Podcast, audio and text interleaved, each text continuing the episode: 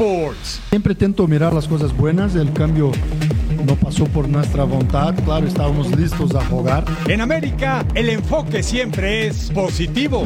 Y claro, todos los, los grandes jugadores siempre van a ser visados ¿eh? por el mercado. Aunque los rumores podrían alterar la paz en Coapa. Los Ángeles da una espectacular bienvenida al Tri. Yo sé y, estoy muy claro que a nuestra afición y, al equipo no es la mejor decisión, lo tengo clarísimo, pero creo que, hay que, es momento de apoyarlo. Se desintegra una histórica generación rojinegra. Tendremos final soñada en Wimbledon, porque aquí siempre encontramos la manera de ganar. Así inicia una nueva emisión de Total Sports. Sí, están en el lugar correcto. Bienvenidos a Total Sports junto a Jorge Carlos Mercader. Les saludo con mucho gusto Eric Fisher. Todos los detalles de la final de la Copa Oro México contra Panamá. ¿Quién es su favorito? Bueno, creo que sabemos de quién es la mayoría. Querido Jorge, gusto. Eric, un placer estar contigo y con ustedes. Y también platicamos de la final de Wimbledon porque los gigantes están listos para este fin de semana y nosotros les platicamos de quién se trata. Eso va a estar bueno y lo que le sigue. Este domingo ya viene la gran final de la Copa Oro con CACAF. México quiere un nuevo título de este certamen. Vamos con nuestro compañero Rodolfo Landeros. Ha estado desde Houston, en Phoenix, Arizona. Luego se fue a Santa Clara, California. Después se fue a Dallas, Texas. Luego se fue hasta Las Vegas. Y ahora sí, por fin en la zona metropolitana de Los Ángeles. Querido Rodo, te saludamos con el gusto de siempre el reporte de la selección mexicana de fútbol aquí en esta recta final de la cobertura. Mucho se ha hablado justamente de estas concentraciones largas, a veces los jugadores que llegan pues a sentirse encerrados, ¿no? No ha sido el caso de este combinado tricolor dirigido por Jaime Lozano una vez más a recibir la tarde libre a unos días de, enfrentar a Panamá en la gran final, algo muy poco usual que se ha dado en diferentes concentraciones de las que me ha tocado, ¿no? Y recientemente podemos hablar justamente de la que vienen de, de Gerardo Martino, específicamente en Qatar, donde los tenían en medio de la nada, lejos de donde se podía oler y disfrutar a esa fiebre mundialista.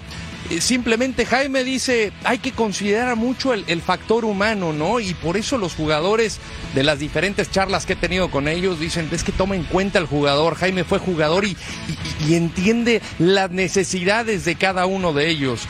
Y por eso trabajaron en el hotel de concentración el día de hoy, tarde libre, reportan hasta la cena y ya ahora sí, para cerrar la preparación, estarán eh, justamente este sábado en la cancha del LA Galaxy en el Dignity Health Sports Park y por la tarde estará compareciendo ante los medios Jaime Lozano y un jugador. Así es que a tomar en cuenta este factor mental para que los jugadores puedan despejarse, disfrutar de las familias, como vimos el día de hoy justamente a Guillermo Ochoa ahí conviviendo un rato con la familia que fue recibido de una manera eh, sorpresiva por su cumpleaños 38 y así estarán diferentes jugadores. También vimos a la familia de Uriel Antuna llegar aquí a una eh, un territorio conocido como su pasado de LA Galaxy. Ya estaremos reportando este sábado en cuanto a los detalles futbolísticos. Adelantábamos justamente que podrán contar con Edson Álvarez si así lo decide el cuerpo técnico. Un abrazo y de regreso con ustedes. Gracias, hermano mío. Hablemos de Panamá. Este viernes los dirigidos por Thomas Christensen estuvieron en las canchas aledañas del Dignity Health Sports Park para tener una hora de trabajo. Los canaleros se enfocan en el trabajo físico y por ello abrieron el entrenamiento a los medios de comunicación. No trabajaron táctica. Los 23 convocados están disponibles para el duelo del domingo frente a la selección mexicana. Yo creo que va a ser una gran final. Va a ser una gran final. Va a ser un lindo partido, la verdad. Eh, la sensación de nosotros, el objetivo es, quedar campeón, pero bueno, esto va paso a paso, pero bueno, como le digo, el objetivo de nosotros es, la final y, vamos por esa final. Nosotros la verdad que nunca hemos sido favoritos, hemos eliminado una de las selecciones que era favorita a, ganar el título y ahora vamos a enfrentar a otra de las favoritas, eh, como México, una selección que, siempre juega bien, que casi siempre juega a las finales, así que, eso es una de las motivaciones extras y donde todos queremos ganarle a, los grandes, ¿no? Entonces esta es una bonita oportunidad de, dar un paso importante. Yo creo que si damos un paso importante ganando esta copa, yo creo que eh, el pueblo panameño se va a seguir volcando y va, a ayudar sobre todo a crecer el fútbol panameño. Es la tercera final de Panamá en su historia en Copa Oro y representa para ellos la oportunidad perfecta de finalmente derrumbar a la selección mexicana de fútbol. Sí, por supuesto. Además, habitualmente son rivales en la zona de CONCACAF. Hablemos de eliminatorios de Copa del Mundo, Juegos Centroamericanos, Panamericanos, Copa Oro, en fin. Los vamos a encontrar ahora y más adelante también. Entonces, Totalmente de acuerdo. Veamos algunos de los momentos más importantes y también polémicos entre esta rivalidad. En las eliminatorias rumbo al Mundial de Brasil 2014, en la última fecha México perdió contra Costa Rica y si Panamá le ganaba a Estados Unidos, clasificaba al repechaje y dejaba fuera del Mundial al Tri. Pero al minuto 90, gracias Graham Susi, anotó el gol del empate a dos goles que dejaba a los canaleros fuera del Mundial y le daba a México el sitio en repechaje contra Nueva Zelanda. Minutos más tarde, Aaron Johansson metió el tres goles por dos definitivo. Dos años más tarde, esto fue semifinal de la Copa Oro 2015, se vieron la cara mexicanos y canaleros. Los centroamericanos iban ganando 1-0, ¿se acuerda? Pero al minuto 88, el árbitro estadounidense Mark Geiger marcó un penal dudoso que desató una bronca fenomenal en la banca. Minutos después, incluso Andrés Guardado convirtió en gol ante los reclamos de los futbolistas panameños que pedían que lo tirara hacia afuera. Sí, fair play le pedían en los tiempos extra. Otro penal sobre Carlos Vela, que de nueva cuenta marcó Andrés Guardado, que le dio a México el pase a la gran final. Además, en la fase de grupos de la Copa Oro 2009 inició la rivalidad futbolística entre estos dos países y fue gracias a Javier el Vasco Aguirre, el entonces técnico de la selección mexicana, al minuto 79, en una jugada por la banda, tiró una patada a la altura del estómago a Ricardo Phillips, quien inmediatamente reaccionó con empujones. Tanto el Vasco como Phillips fueron expulsados del partido, que acabó en empate a un gol. ¡Cálmate, mano, por favor!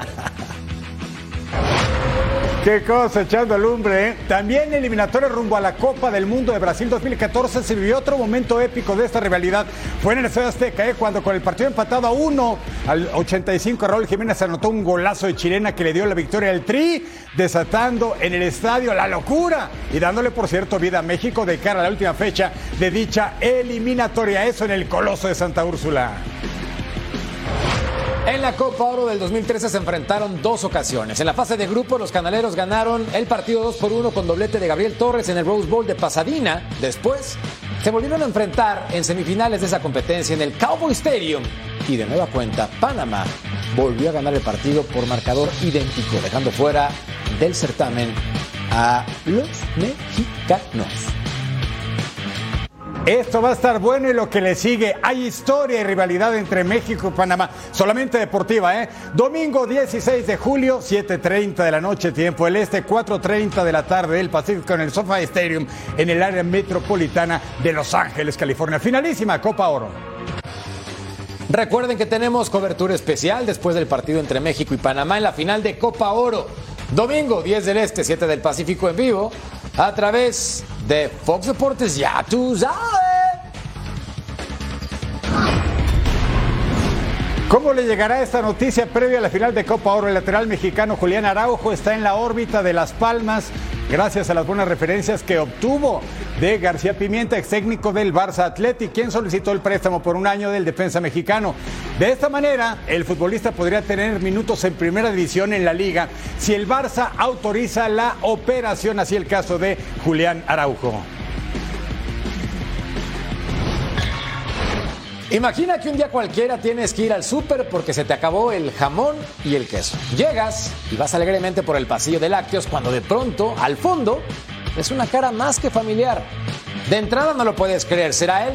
Seguro es un doble o alguien muy parecido, pero cuando te acercas un poco más, te das cuenta que es Lionel Messi. Lo saludas, le pides una foto y tienes el mejor día de tu vida. Eso ya no es un sueño guajiro, te puede pasar en un supermercado en Miami. La locura por Leo ya empezó en la MLS. La llegada de Lionel Messi a la MLS vino acompañada de un jugoso salario. La Pulga sigue rompiendo récords. No solo es el mejor dentro del terreno de juego, ahora también es el atleta mejor pagado de los Estados Unidos. Y es que no hablamos solo de futbolistas, sino de deportistas en general en la Unión Americana. 54 millones de dólares por temporada es la cantidad que se llevará en los bolsillos el astro argentino, sin contar campañas publicitarias. Con esta cifra, Messi supera a la estrella del NBA Stephen Curry, quien percibe 48.5 millones. Además, también se coloca arriba de basquetbolistas como LeBron James o Kevin Durant. El capitán de la selección campeona del mundo está en Miami y la euforia se desató. Lo seguimos en Barcelona, lo seguimos en el PSG. Muy feliz, la verdad. Solo que un poco decepcionada porque terminó su sueño de allá de Argentina.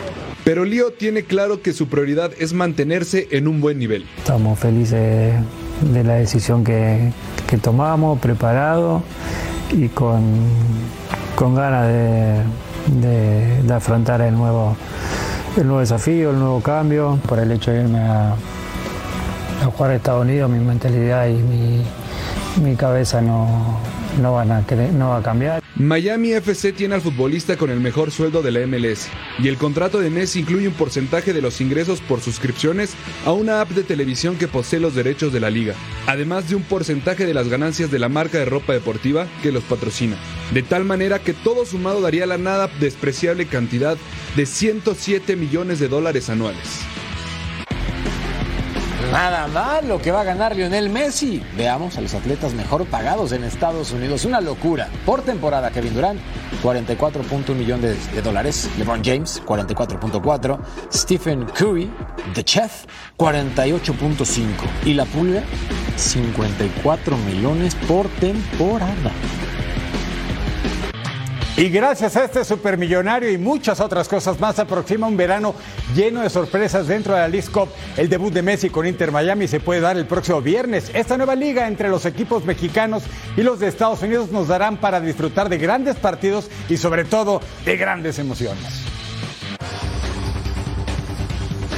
El verano tiene brisa futbolera. Una semana nos separa del arranque de la League's Cup, el torneo en el que se enfrentan equipos de la MLS y la Liga MX. Es una, una competición que, que me ilusiona mucho por el tema de tener equipos mexicanos. Siempre ha habido esa rivalidad de Estados Unidos contra México y ahorita MLS contra Liga MX. Pachuca y LAFC, vigentes campeones de sus respectivas ligas, no jugarán la fase de grupos y harán su aparición hasta los 16 avos de final. En tanto que los grupos son integrados por tres equipos cada uno. La emoción comienza el viernes 21 de julio y el partido que acapara las miradas es el del Inter de Miami Cruz Azul, correspondiente al grupo 3. Los ojos estarán puestos en el juego en el que Messi debutará con la playera del Inter de Miami. Además, la máquina de Cruz Azul ya sabe lo que es ser campeón de esta competencia. Misma situación en la que se encuentra León, que también consiguió la gloria en la League's Cup. Lo que quiere decir que en las dos ediciones anteriores el equipo campeón salió de la Liga Mexicana. Una y otra y otra vez Carlos Vela ha bateado a la selección mexicana. Eso no significa que se guarde su opinión sobre el Tri. Además, el delantero mexicano confía en su club para pelear por el título en la League's Cup, más allá del apretado calendario que tiene el equipo angelino. No, es complicado, obviamente. Ya no solo lo físico, como dices, también mentalmente. Uno se la pasa de un viaje a otro, de hotel a partido, a concentración, a estar pensando en resultados, en ganar, porque ya no solo jugar, sino que también tienes que ganar. Yo creo que ya empiezas a, a cargar el cuerpo, la mente. Cuando no salen las cosas, obviamente peor. Ya empieza todo a pesar más, empieza más todo a, a verse de peor manera. Y, y es complicado. Yo espero lo mismo que todos los mexicanos, que México quede campeón, que México domine esta zona, que sea el que gane los torneos que, se suelen por ahí y después obviamente pues que siga el crecimiento para poder luchar a otros niveles. Yo creo que lo, lo primero, el primer paso es ganar nuestra zona, nuestra confederación y después de ahí ya mirar para adelante. Pero creo que el domingo tienen una gran oportunidad después de ciertos problemas, derrotas que han tenido últimamente, donde se les ha criticado y creo que el domingo es una buena oportunidad para quitarse un peso encima, para poder ganar, volver a recuperar esa confianza y volver a hacer las cosas de, de buena manera. Al volver, platicamos de la Liga MX. Tenemos los detalles a continuación.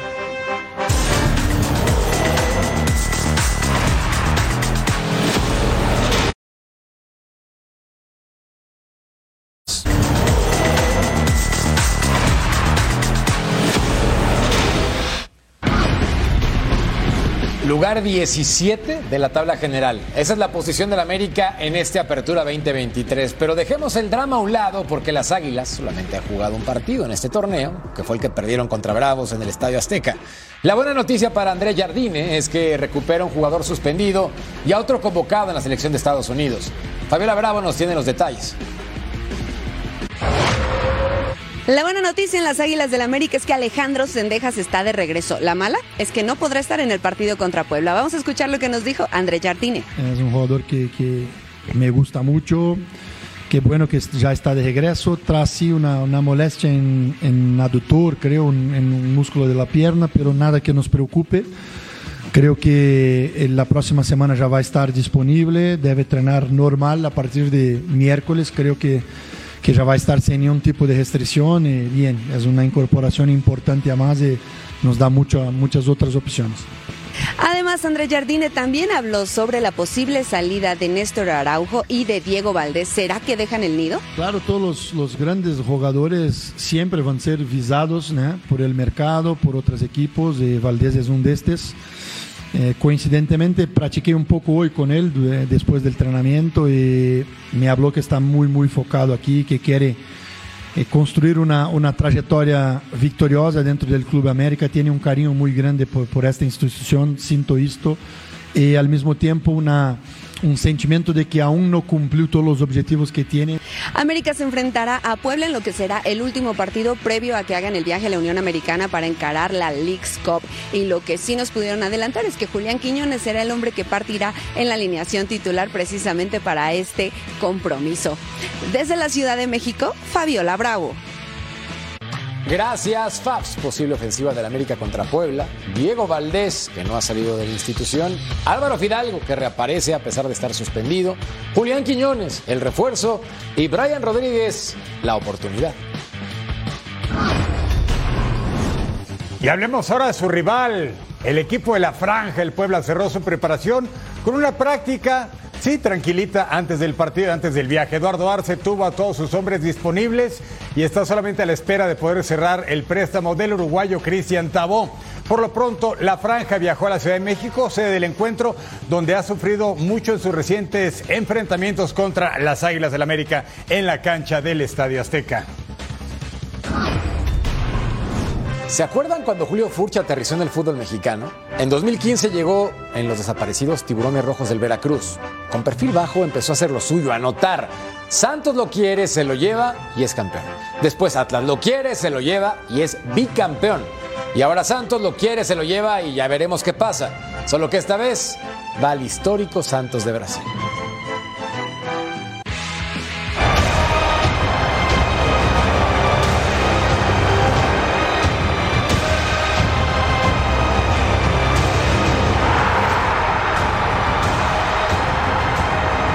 Ese penal de Julio Furch siempre será recordado en los corazones rojinegros. El argentino fue el héroe que pudo romper con 70 años sin un campeonato. Hoy su destino está fuera de la academia. Será jugador de Santos de Brasil. Que me duele, que es, doloroso por todo lo que se consiguió aquí. Me han, me han hecho sentir como en casa eh, todos estos años y, y, bueno, sin duda que, que he dejado todo para, para que puedan ser felices y y poder levantar esa copa tan ansiada que, que, se logró. La directiva de Atlas dejó claro que la salida de Furch se dio para cumplir un sueño del futbolista argentino. Hoy nos duele la partida de Julio, nos duele la situación, nos duele, estamos muy contentos de haber, por, de haber podido tener a Julio en esta institución, de haberla transformado, de haber llegado, de haber logrado lo que Julio y el equipo han logrado. En nueve años, Julio Furch consiguió tres títulos de liga en México. Fue bicampeón en Atlas. Esos logros lo pusieron en el radar de la selección mexicana, una meta que no podrá conseguir, aunque no deja de soñar en ser elegible a tricolor. Se acaba porque en, en uno de los trámites que, que, lo que me piden es no estar más de seis meses fuera de, de México, lo intentaré hacer. Eh, México es parte de, de mi vida y, y de mi familia. Este miércoles será su último partido en el amistoso ante Sporting de Gijón y Furch advierte que no es un adiós, sino un hasta pronto. Creo que, que en algún momento nos no volveremos a reencontrar. Con esa nostalgia veamos los números por parte de Julio Furch en la Liga MX. realmente importantes en 286 duelos, 109 goles, sumadas 38 asistencias. Espectacular lo de Julio Furch. Poniendo las cosas en su lugar, el gran ganador, Julio César Furch, que cumple un sueño de llegar al fútbol de Brasil y con el Santos, imagínense el equipo donde surgió Pelé. Otro gran ganador es el equipo paulista, precisamente el Santos, pero el gran perdedor, los rojinegros del Atlas, que de golpe y porrazo perdieron a Quiñones y a Furch. Pero vamos a festejar a ese gran goleador con un bonito Alfa. Sí, señor, nos vamos con la número 5. Acá en el partido entre Santos contra Necaxa de la Apertura 2017. El centro cortesía de Osvaldo Martínez. Furch controla, le queda botando, saca el derechazo y adentro. ¿Chulada? Chulada por parte de este jugador que sueña todavía con disputar algunos minutos con la selección mexicana. Seis meses más tendría que estar en territorio nacional. El número 4 también con Santos de la comarca ante Rayados de Monterrey. Esos duelos son bravos y lo que le sigue clausura 20-18. Osvaldito con el tiro de esquina. Furch se quita la marca y así la mandaba hasta el fondo. Qué jugador, ¿eh? En la semifinal de ida, apertura 2021 contra Pumas, trazo largo que Furch baja de pecho, después le queda la pelota, impacta con potencia y así la colocaba lejos del alcance del guardameta. Un futbolista que sabe disparar, desde esta zona, pero también lo suyo es el remate con la cabeza y la capacidad ofensiva. Brutal lo que puede hacer Julio Furch. Los del Atlas van a extrañar la dupla. ¡Qué golazo! El número 2 contra los Esmeraldas de León en el Guardianes 2020. Tecillo cortó el avance, pero se encontró la pelota botando y sufría Marcos Ignacio Ambriz. Mire el zurdazo hasta el fondo. Esa pelota tuvo movimiento. Complicidad del portero. ¿Usted qué opina? A mí me gusta decir que fue un golazo de Julio César Fuch contra los Esmeraldas. Y en la número uno, hay momentos que marcan la carrera de un futbolista. Este fue uno de ellos. La final de la Apertura 2021. Penalti decisivo. Y con esto el Atlas conseguiría el campeonato después de 70 años. Furch contra Cota y Furch a la celebración.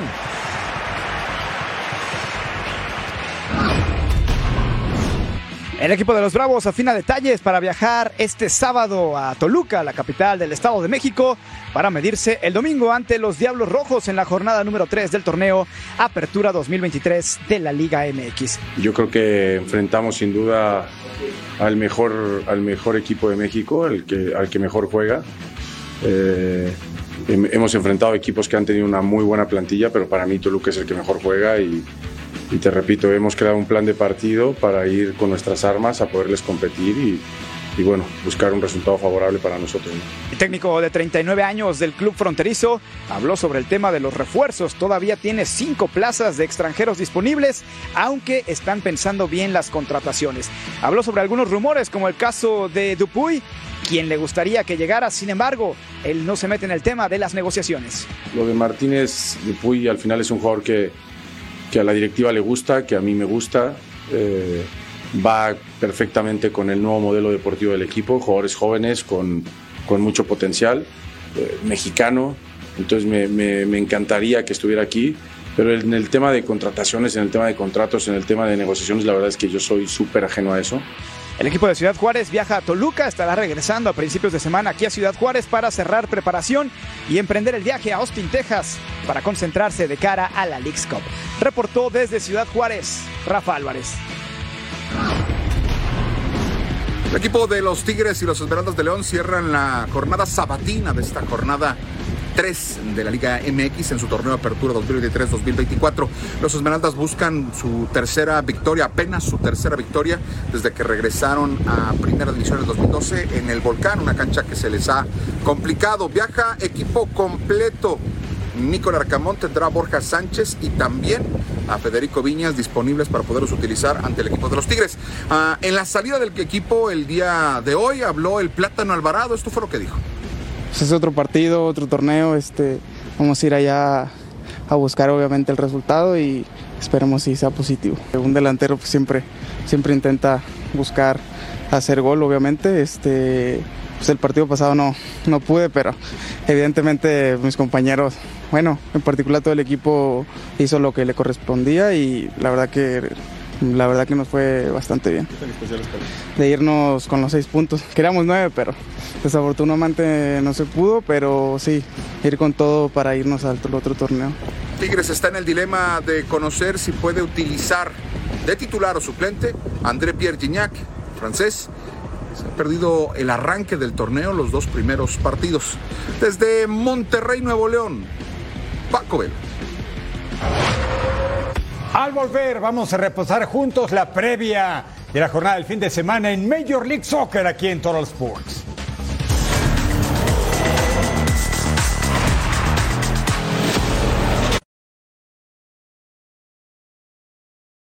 Sonic.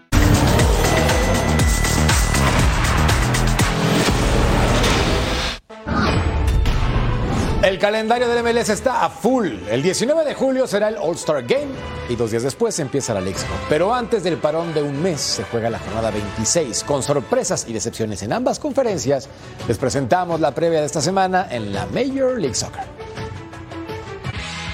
La MLS está cada vez más cerca de contar con Lionel Messi. Mientras tanto, la temporada se prepara para la recta final. Este fin de semana, Fox Deportes trae para ti un partido de alto impacto. Atlanta United de Gonzalo Pineda quiere recuperar su mejor nivel frente al Orlando City, mientras que Los Ángeles FC mantiene una fuerte lucha contra San Luis para hacerse con el dominio del oeste y enfrentará a Minnesota United para seguir con ritmo ascendente. Cincinnati recibe a Nashville, Montreal se cruza contra Charlotte, New England Revolution medirá fuerzas contra DC United mientras que Filadelfia hace lo propio contra New York City. LA Galaxy sigue metido en la parte baja de la clasificación, pero el equipo vislumbra cambios positivos antes de enfrentar a Vancouver.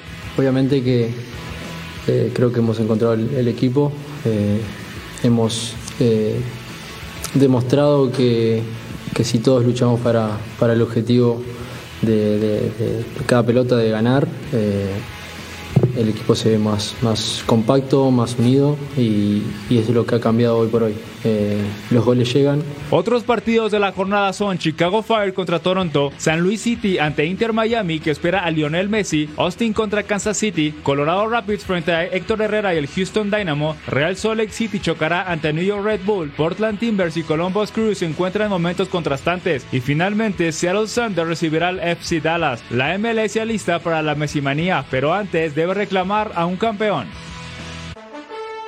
Antes del parón, así están las cosas en el este. El Cincinnati hasta adelante con 48 puntos. New England Revolution tiene 40. Le sigue el Nashville, Philadelphia Union, Columbus Crew y el Atlanta United del Gonzo Pineda.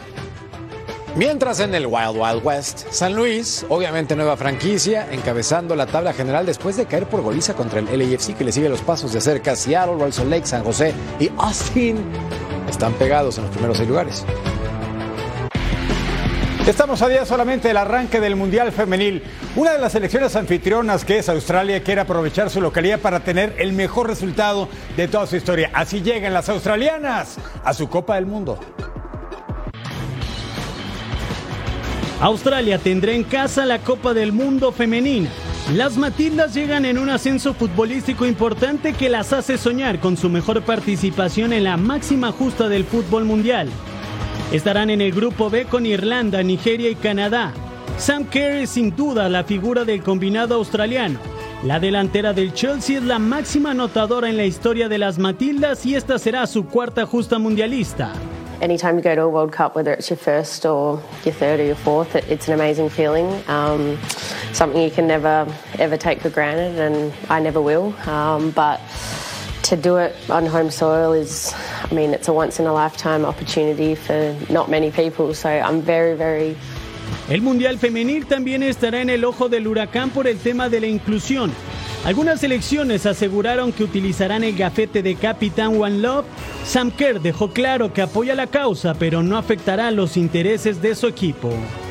Obviously, we would love to wear it. I like most of the teams in the whole world. Everyone has voiced that they would love to wear it.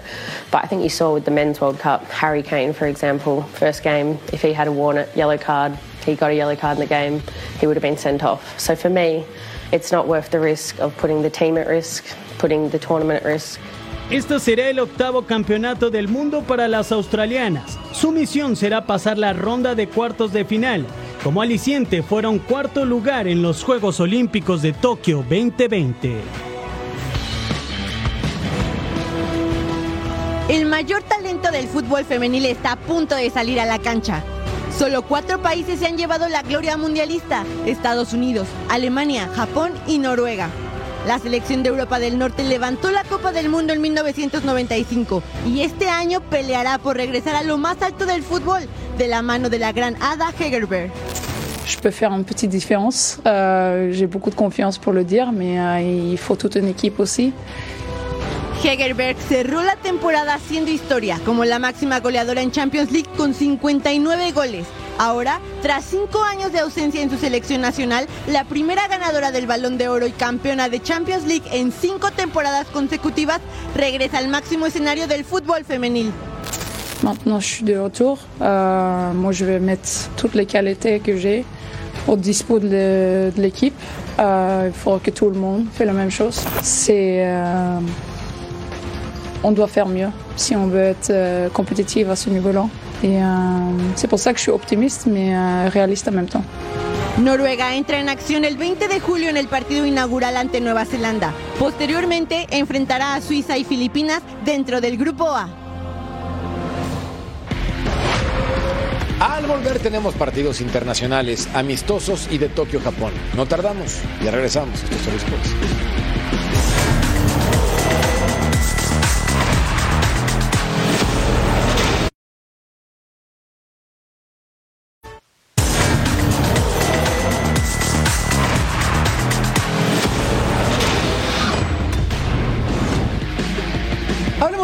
amistosos y empezamos con Austria bien enfrentando al Galatasaray en General Arena para un duelo que pintaba interesante. Al minuto 4, Kerem Artukoglu se mete al área, saca un disparo con efecto del poste y el guardameta Mirko Kos, el austriaco de 26 años, haciendo la tajada a dos manos. Nice. Al 13, Barry Gilmas con Kerem, se encontraba en el centro, decide sacar un disparo colocado y el portero rechazaba.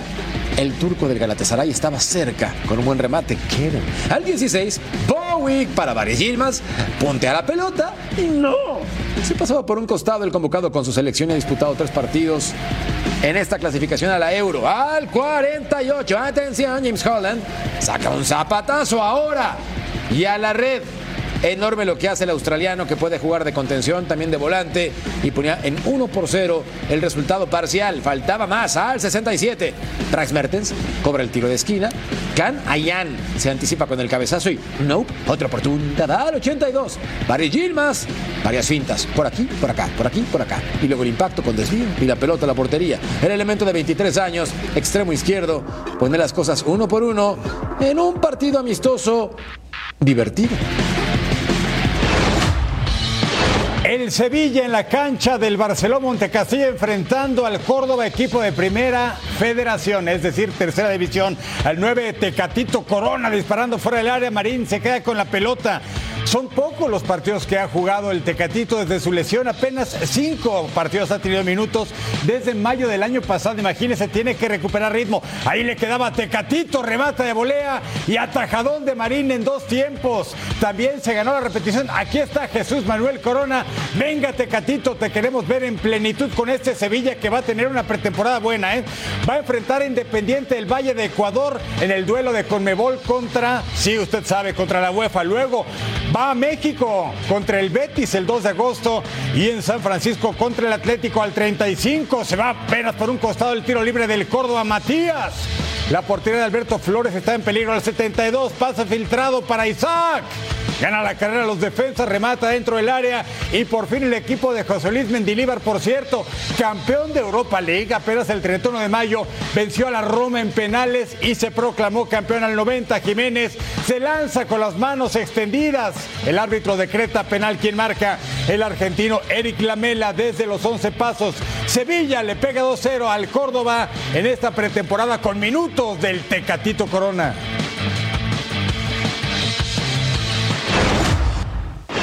Esta es la casa del cuadro de Nyon. Se viene la primera oportunidad del cuadro de Everton. Balón que viene el disparo. Oh, globiadito, pero se le complicaba porque le dio un bote justamente el arquero Omer Ajic, justo cuando venía cerca del pórtico. Pierden el balón, cuidado con esta, puede ser la primera de Everton. Balón que viene, disparo, cruzado de más, el escapa, otra gran oportunidad, quizá la más clara que tuvo el cuadro de Everton. Los Blues ahora intentando, cuidado con este disparo, exige bastante a Virginia.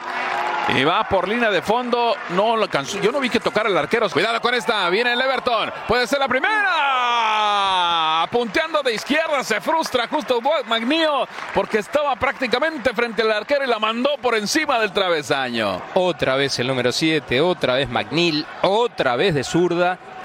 Allá se viene intento de remate, siguiendo al arquero muy bien, eh, Omer Ayesh, que reacciona y después un contrarremate otra vez. ¿Qué pasa acá? De la emoción de la gente que está presente, cuidado que se viene el León. Va a venir la salida del arquero que contiene bien el balón, perfecto. Joe Virginia. Acá viene el trazo por la media luna, el disparo que viene, reacciona el arquero perfecto, Omer Ayesh.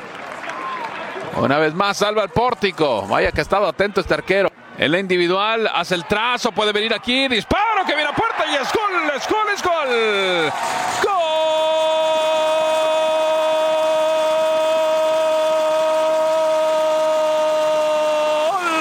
El cuadro de Bertón. Finalmente, tanto trabajo, tanto esfuerzo. Trazo por enfrente y ahí marca el árbitro. Penalti, disparo y es gol, es gol, es gol.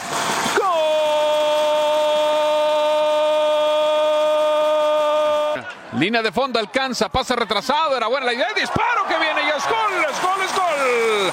¡Gol!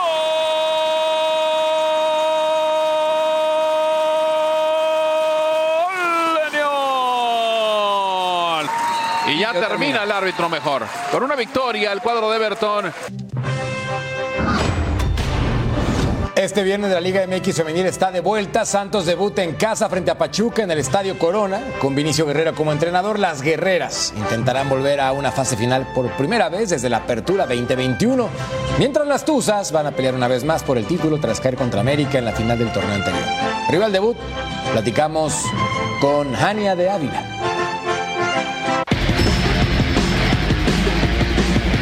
Formado un buen, buen grupo. Ahora confiamos plenamente que las personas que llegan a integrarse al equipo, hablando cuerpo técnico y compañeras, este, van a aportar grandes cosas para el bien de todos. Y más que nada lo importante es que todas estamos en la misma línea de trabajar con la mejor actitud y así poder conseguir buenas cosas. Primero agradecida por la oportunidad, sabiendo eh, la calidad que tienen mis compañeras en el arco. Ahora con la llegada de Carol, todas tenemos buena competencia, incluyendo a Cantú, incluso a Arlet de la sub-19 que ha estado entrenando con nosotras. Y eso nos ayudará a que la que esté defendiendo el arco esté de la mejor manera. Ir paso a paso, este, por portar mi granito de arena al equipo diariamente y ganarme la, la titularidad semana a semana y más concretamente con mis compañeras buscar ser la defensa menos goleada. Viene haciendo las cosas muy bien, sabemos que es un rival fuerte, este, pero pues qué mejor que empezar el torneo con un gran reto, pero estamos concentradas, estamos trabajando bien y pues motivadas porque es nuevo torneo y se pueden hacer nuevas cosas.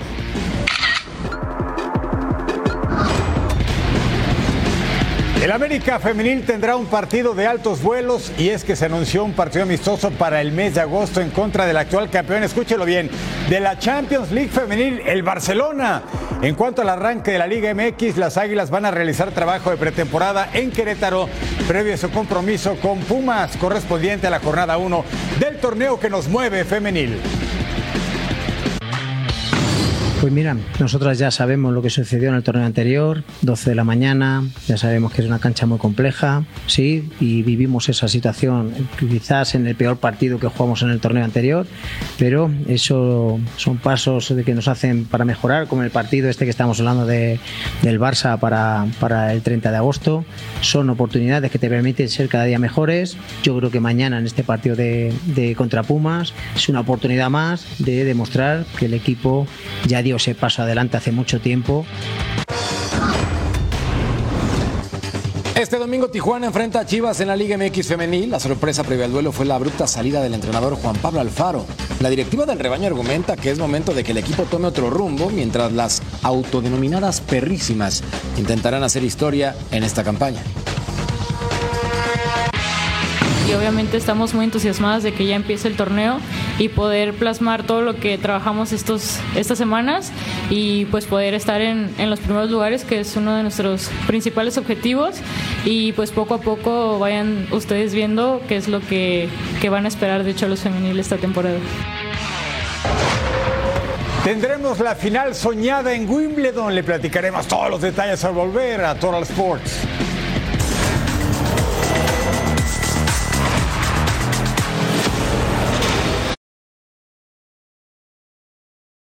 пока.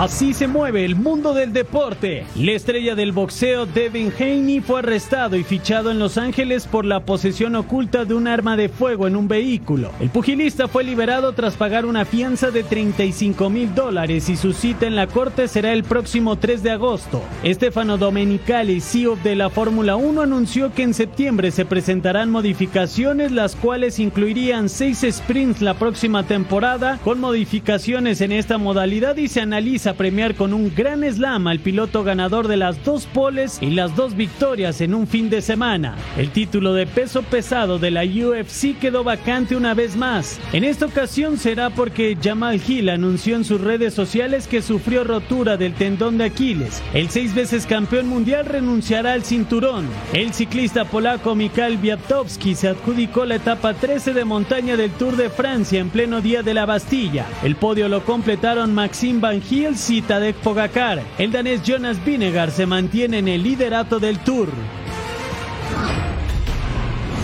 Hablemos de Wimbledon porque pinta para ser una gran final, pero antes los duelos de semifinales y arrancamos con Novak Djokovic enfrentando a Yannick Sinner y aquí al servicio no le responde, peloteo profundo y el serbio es vigente campeón de esta competencia derrotando a Nick Kyrgios aquí con el cruzado a continuación y así Djokovic en esta jugada se va a llevar el punto. Genial lo que hace entonces y también se llevó el set 6 a 3. En el segundo 30 iguales no del servicio. Sinner con la respuesta y en el peloteo profundo el drop shot por parte de Djokovic. Sinner apenas llega y no le con el drive paralelo para ponerlo lejos del alcance. Brutal, se llevó el segundo set 6 a 4 sin problemas y sin despeinarse. Bueno, eso nunca ocurre, tiene un gran corte de cabello. Luego en el tercer set 2 a 2, Sinner al servicio, no le contesta, peloteo profundo. Y aquí Djokovic busca ser el primer jugador en la historia en llegar a 35 finales de Grand Slam. Sí, el drop shot después de cruzarlo a continuación. Y aquí Sinner no va a llegar jamás. Increíble lo que realiza Novak Djokovic en el tercer set. El serbio abajo 5 a 4. Mientras vemos tremenda repetición. No le va al servicio. Y Yannick necesitaba responder con autoridad. No le con el drive cruzado. Sinner que lleva muy forzado. Y después se metía de nueva cuenta en el juego. Les hace gestos de que estaban llorando. ¿Qué te pasa? Cámate, por favor, Djokovic. No, ay, la pelota, no. Y luego match point, LOL el servicio. Un personajazo increíble. Sinner con la respuesta y luego lo mueve de un lado a otro. Increíble lo que hace Novak Djokovic para llevárselo en tres sets, 6-3. Y después ya está en otra final más de Grand Slam. I tried not to look at the age as a, as a hindrance or a factor that uh, might decide the outcome on the court. In contrary, actually, I I feel yeah, 36 is a new 26. I guess you know it feels good, and um, I. yeah, I just I just feel a lot of, of a lot of motivation, and I'm inspired to play the tennis that I that I truly love. Bueno, pues ya avanzó la experiencia de Djokovic y ahora la juventud de Carlos Alcaraz quería hacer lo propio. El español se iba a enfrentar al hombre que tenía en pantalla el ruso, Daniel Medvedev, número 3 del planeta, enfrentando al número 1, sí, el murciano. Responde muy forzado con el drive, pero se lleva el punto a final de cuentas con el drop shot. El rival como que quería matarlo, ¿se acuerda? Este 2023 se enfrentaron en la final de Indian Wells. Mire qué pelota de Carlos Alcaraz y Medvedev. Corrió solamente por vergüenza profesional en el segundo set. 40 iguales, Medvedev al servicio. El hombre de 6 pies y 6 pulgadas, muy alto, pero hoy estuvo errático. Con los servicios apenas el 59% de efectividad. Revés paralelo, se lleva el punto. ¡Ajá, magistral! En el tercer set, Alcaraz arriba 3 a 2. Medvedev al servicio, responde Medvedev el drop shot. Pero Alcaraz llega a la pelota otra vez. El primer set se lo llevó 6-3, el segundo también 6-3 y en el tercero iba a batallar contra la corriente. Su rival, match point, Carlos Alcaraz al saque. Contesta Medvedev. El año pasado quedó fuera en octavos Alcaraz, ahora quiere llegar a la final y ser el cuarto más joven de toda la historia. ¿Lo logrará? Atrás solamente Boris Becker, de Bjorn Borg y de Rafa Nadal, su compatriota. Uy, ¿cómo está salvando los puntos Alcaraz? Medvedev se va a la red, pero Alcaraz, ¡ah, ¡qué disparo cruzado! 6-3, 6-3, 6-3, con 20 años, 72 días, disputarán a la final de Wimbledon. You know, this is a dream for me, uh, playing semi-final here, uh, be able to play a final here in Wimbledon. Uh, honestly, I can, I can't believe it. You know, uh, all I can say is, uh, you know, I'm uh, gonna enjoy this uh, amazing moment for me, and uh, it's time to keep dreaming.